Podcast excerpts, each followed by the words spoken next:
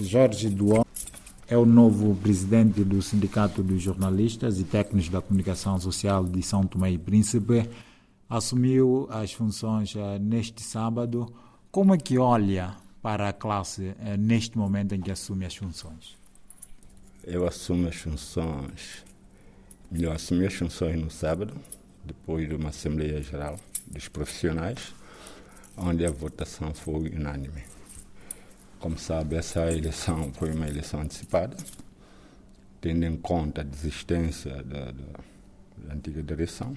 Então havia necessidade, há necessidade de nós, de facto, ter uma, uma estrutura sindical que possa responder por eventuais situações eh, que a classe poderia ter, e não só, é para dignificar a classe. E nós iremos fazer uma política de continuidade a outra direção vai uh, de facto, encontrar conosco, uh, porque todo o plano existente é para bem da comunicação social, para bem dos profissionais da comunicação social. Então, acredito que uh, a melhor política que se possa fazer é uma política de continuidade. Uma só classe, uma só nação. Portanto, aquilo que for bom da antiga direção devemos aproveitar. Eh, desde eh, mais aproximação entre os profissionais, criação de um bom ambiente de trabalho, criação, criação de melhor condições de trabalho. E nessa perspectiva também, nessa leva, acredito eh, na resolução de algumas questões que temos pendente eh, ontem para hoje, junto à entidade patronal, para que haja, de facto, uh, aquilo que nós consideramos harmonia.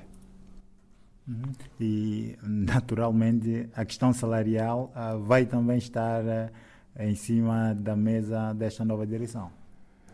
Eu acho que sim, eu acho que sim, porque os profissionais da comunicação social santomense não têm qualidade de vida. E não têm qualidade de vida porque têm um salário baixíssimo. Então há que se melhorar. Nós, como sempre, país nós temos, mas nós acreditamos que há formas ou há possibilidade para melhorar. Portanto, a questão salarial é uma questão a discutir, como também a questão de melhoria dos serviços da comunicação social, que neste momento tem sido uh, publicamente atacado. Sejamos honestos há que se melhorar para o nosso bem, para a nossa própria imagem. Quando diz publicamente atacado, em que sentido? De onde é que vêm estes ataques? Sabe, os ataques vêm eh, da sociedade, de que nós estamos a apresentar com alguma qualidade, não só técnica, não só com a verdade do jornalista no tratamento da matéria, é um assunto que vamos trabalhar. É, é, público isso, não é nada, não é nada escamoteado, as pessoas sabem disso, que é verdade, e pronto, vamos tratar disso. São questões que podemos conversar é, para a nossa boa imagem. É, o, o é técnico sênior, está há, há, muitos anos na comunicação social. Por que, que acha que até hoje a questão da qualidade de serviço continua ainda a ser um, um desafio? Para a comunicação social neste serviço público que presta à sociedade? Por que que acha? O que, é que está na, em base desta questão? Uma boa pergunta. Eu já há muito tempo, já dizia a alguns colegas, que a forma como o poder relaciona com a comunicação social é grave. Não cria um ambiente para a melhoria dos serviços.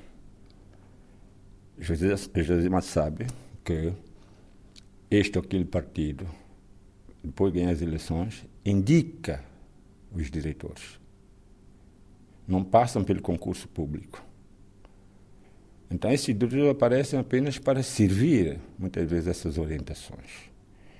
Esquecendo o outro lado, que é o pessoal, condições de trabalho, porque aí temos que trabalhar com número, temos que trabalhar com recurso humano, nem apenas o jornalismo. Então, há necessidade, nesse aspecto, de começarmos a pensar que concurso público para nomeação dos diretores deve existir na comunicação social.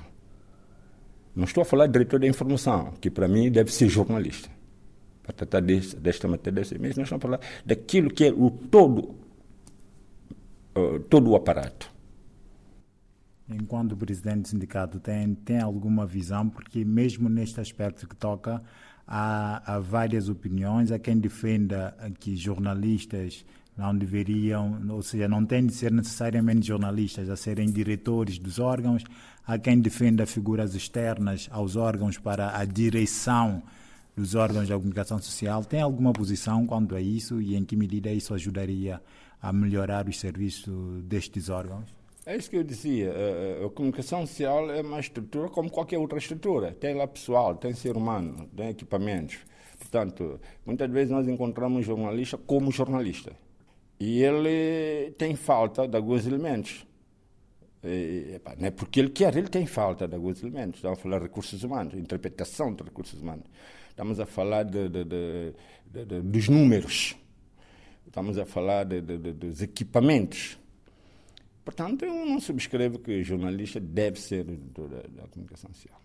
Os jornalistas devem ser diretores do departamento de informação. Isso sim. Porque o, o diretor da instituição não é apenas matéria informativa, é tudo. Então, cada um de nós devemos estar no seu lugar uh, de forma correta para permitir o quê? Para permitir que as coisas se, se movimentem.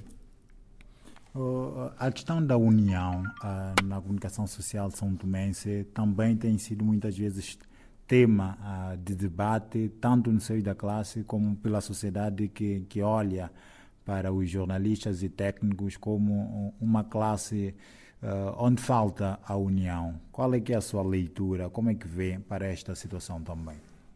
Primeiro, para dizer que eu, eu não convivo com essa teoria. Eu sou um exemplo de estar à frente de muitas crises da comunicação social.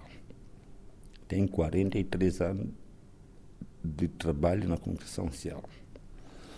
Eu não convivo com isto, porque de todas as lutas que nós tivemos, em que muitas delas eu participei diretamente na negociação, ganhamos alguma coisa.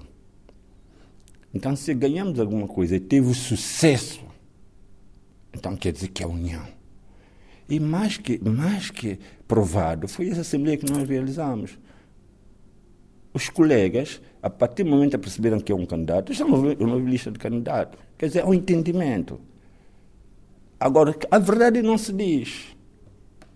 A não participação dos jornalistas em algumas atividades tem a ver com a desmoralização. Quando se convoca uma reunião não aparece, e quando aparece dia seguinte, pá, fui desarriscar qualquer coisa para minha casa, para resolver problema familiar. É, é pobreza. Eu não subscrevo a falta de união. E digo-lhe mais: se nós continuamos a pensar como nós pensamos, estamos errados. Se tu voltares ao tempos passados, grupinhos dentro de milhões libertaram a sociedade. Todos os milhões não foram ao combate. Grupinhos libertaram a sociedade, libertaram milhões. Então tu não podes contar com toda a gente numa somatória para ir à luta. Não, isso, isso não existe.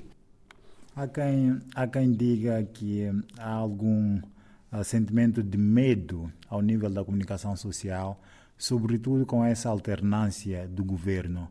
Uh, sente isso ao nível da classe? Acredita que as pessoas uh, sentem-se um pouco mais receadas Bom, eu não apercebi-me ainda disto. É, ouço comentários, mas é muito cedo, estamos a falar de três ou quatro meses, dizer que este ou aquele, aquele grupo seja o grupo que faça intimidar. Mas quem diz as suas coisas tem as suas razões. Da minha parte, enquanto líder do sindicato, eu não posso aqui dizer que é uma cultura de medo. É preciso dar tempo a tempo. Enquanto estivermos vivos, eh, a razão virá ter a nós.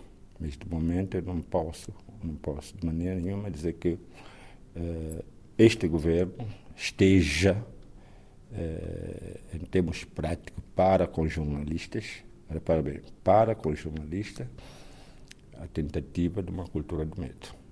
É uma questão de tempo. Se vier a acontecer, a gente venha a público e diga que sim. E a autocensura ainda é, é, presente na comunicação social? Por isso que eu dizia, né? quando este ou aquele partido político indica os diretores, a partir de já há uma alta censura.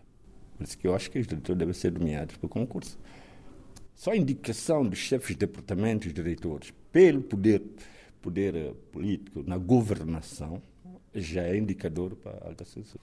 O mandato é de três anos. Como é que espera, ou como é que quer uh, uh, deixar, ou pelo menos concluir este primeiro mandato uh, à frente do Sindicato de Jornalistas e Técnicos da Comunicação Social de São Tomé e Príncipe?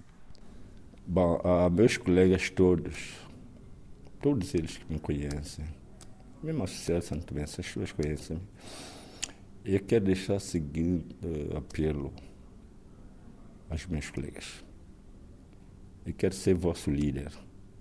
Eu não quero ser presidente. Quero ter muita paciência de ouvi-los. Porque a ferida é tanta que não há como tomar decisão sem ouvi-los. Portanto, eu farei tudo, mas tudo mesmo, é, com todos, qualquer coisa que seja diferente. Eu espero, nesses três anos, criar condições ou criar pista para que os outros sigam.